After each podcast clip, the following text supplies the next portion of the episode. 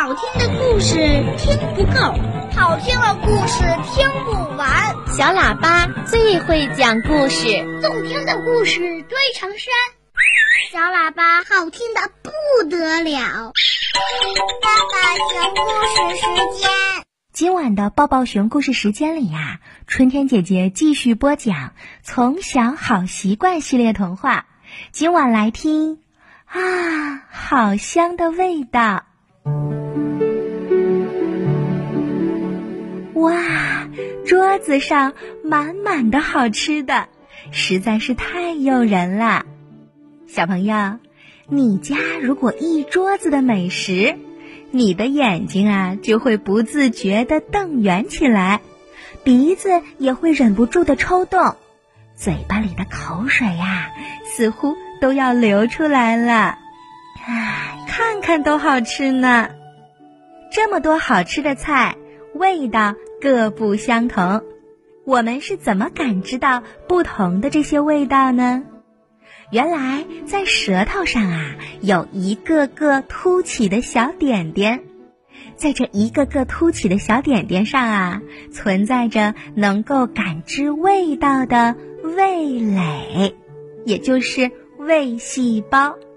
味蕾上的感觉细胞，它感知各种不同的味道，然后将一些信息传递到胃神经，并且通过胃神经传递到脑。部，我们就有感觉了。当味觉细胞接收到味道的信息以后，通过神经系统传达到大脑，我们就知道苦、辣、酸、甜了。舌头正是因为有这些味蕾，而成为了感知味道的能手。不管是甜的、咸的，还是酸的、苦的、涩的。我们的舌头都能感知到，尽管它又小又软，而且呀很不起眼。看似不起眼的舌头有哪些作用呢？首先，它不仅能够感知味道，还能将食物运送到口中。另外，它能够分泌唾液，帮助食物进行充分的咀嚼。进而啊，帮助食物咽到我们的咽部，舌头是不是很了不起呀？我们只要吃到甜甜的冰激凌或者香甜的蛋糕，哪怕只是一小口，也会露出满意的微笑，因为甜甜的味道就是容易让人们感到满足和幸福。不过，甜食能多吃吗？甜的味道能够安抚我们的情绪，愉悦心情，但是不能因为它好吃，我们就过多的食用，因为这样会容易肥胖哦。所以不能吃太多的甜食。据说各种动物当中啊，猫和老虎是感知不到甜味儿的。大概是因为它们一般只吃肉类，而肉基本没有甜味儿，所以渐渐的，它们感知甜味儿的功能就退化，并且消失了。咸的味道是什么来的呢？我们都知道，盐是人体必需的一种物质成分，盐可以给食物提鲜，增进人的食欲。还可以延长食物的保鲜时间，防止腐烂变质。盐能够参加体液代谢，是体液的重要成分。但是饮食过咸容易导致高血压或者心脏病，所以呀，请适当食用。说到咸味儿。我们的脑海当中首先浮现的肯定就是食盐，如果没有食盐，所有的食物恐怕都会淡而无味。但是不能偏爱过咸的食物哦。酸的味道，哪些水果有呢？我在吃一口柠檬或者李子的时候，都会忍不住的眯起眼睛。哇，好酸啊！虽然这样，但是吃了酸酸的水果之后，我们的口腔会感觉到非常的清新。在你不想吃东西的时候，如果尝到酸的味道，嘴里会不由自主的分泌出口水来。所以在做菜的时候，如果加几滴酸酸的醋，一定能够让你吃的更多，因为酸味儿能够让你心情开朗。酸味儿是能够刺激消化液的分泌，从而提高食欲的东西。另外，它还能缓解疲劳和紧张，使人的心情愉悦。所以，用水果或者谷物酿造的食醋受到了很多人的欢迎。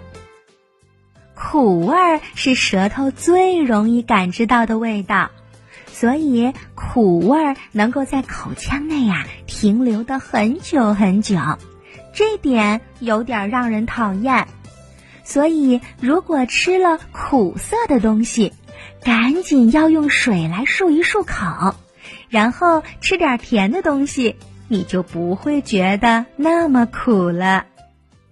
苦味儿是舌头最容易感知到的味道，而且苦味儿能够在口腔里停留很久很久。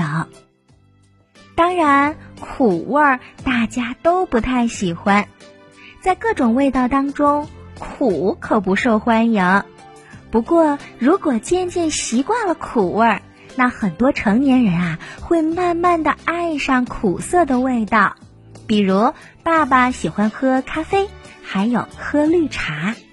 另外，像苦瓜一样带有苦味的蔬菜当中啊，通常含有对人体有益的营养成分。当然，苦味有时候也提示我们食物当中有毒。如果有强烈的苦味儿，哎呀，必须马上吐出来，千万不要吃啦。你有没有一种感觉呢？就是吃一样东西越吃越想吃啊。这个时候是因为我们闻到了浓浓的香味儿而不能停下来。比如，妈妈用蛤蜊、海带煮海鲜浓汤的时候，我们总是会忍不住地说：“哇，好香的味道啊！”汤的味道飘散在空气当中，真的太香了。用凤尾鱼或者海带煮汤的时候，或者妈妈炖红烧肉的时候。又或者香菇、番茄、洋葱等食物在翻滚的浓汤当中逐渐出味儿的时候，飘散在空气当中啊，我们就能感受到浓浓的香香的味道了。大家都很喜欢吃这样一顿饭。那小朋友们有没有这种感觉呢？当你吃了一口辣椒，辣到流眼泪的时候。我们身边呀，辣的食物可真不少。泡菜是辣的，辣味汤是辣的，辣椒是辣的，满口都是辣的时候，我们会忍不住流泪啊，出汗，舌头也会火辣辣的疼。所以说，辣并不是一种味觉，而是受到刺激之后感受到的一种疼痛。吃了辣的食物啊，在感觉爽口的同时，神经也会兴奋起来。不过，我们小朋友一般不喜欢辣味儿，爸爸妈妈倒是很喜欢香香辣辣的东西。人随着年纪的增长，味蕾的数量也会渐渐的减少，感知味道的能力也就会降低啦。动物们的味蕾数都不相同。因此，它们感知味道的能力也各有不同。有些人专门以品尝和辨别味道作为自己的职业，生产制造咖啡的人以及辨别红酒味道的人，他们都是对味道非常敏感的专业人士。鼻子里的嗅觉细胞也可以知道食物的味道。并且将信息传到大脑。吃饭的时候，如果我们把鼻子捂住了，一定会影响我们对味道的判断。所以，有的时候人得了感冒，就会影响到味觉。虽然人拥有五百万个嗅觉细胞，但是，一旦得了感冒，流出的鼻涕会将嗅觉细胞遮盖住，从而就影响了人们对于味道的判断。眼睛也可以感知到味道，看到新鲜欲滴的水果，你是不是会忍不住想拿起来啃一口呢？即使是同样的食物。如果将它装饰的更为精致美丽，也会看起来更加美味。如果看到五颜六色的水果和蔬菜点缀着食物，我们就会忍不住的流出口水。秀色可餐就是这个意思啦。所以眼睛也可以感知到味道。时常我们去餐厅的时候，会看到人们把食物装点的非常华丽，经常会用一些能够食用的花啊，帮助增添食物的色香味，比如菊花、玫瑰花、金盏花、雏菊、紫罗兰等等。有时妈妈给我们做饭的时候，也会放一些颜色非常鲜亮的蔬菜和水果。我们看到就会非常喜欢，特别是妈妈把紫菜啊、青豆啊放在米饭上，做成小熊的形状，是不是可爱的？看起来也想吃呢。在感知味道的时候，耳朵的作用也是不能小看的。当咕噜咕噜煮一些汤的时候，咔吱咔吱吃薯片的声音。还有嚼蔬菜的声音，嚼脆脆东西的声音，还有肚子会咕噜咕噜叫的时候，这都是让我们要吃东西的信号。用手的触觉来感知食物，也能想象出食物的味道。比如，你碰到一些富有弹性的果冻，你一定会想：哇，它一定有爽爽的口感。当你碰触到松软的面包，你就会联想到它那软和和、香甜的味道。瞧，我们品尝了各种各样不同的美食，人会变得更健康、充满活力。但是我们不能吃太多甜的东西，也不能吃太多咸的东西，酸的、苦的、辣的，好像都不能多吃。在小朋友的成长过程当中啊，食物是非常重要的。我们吃的东西呀，要尽量的少油、少糖、少盐、少辣。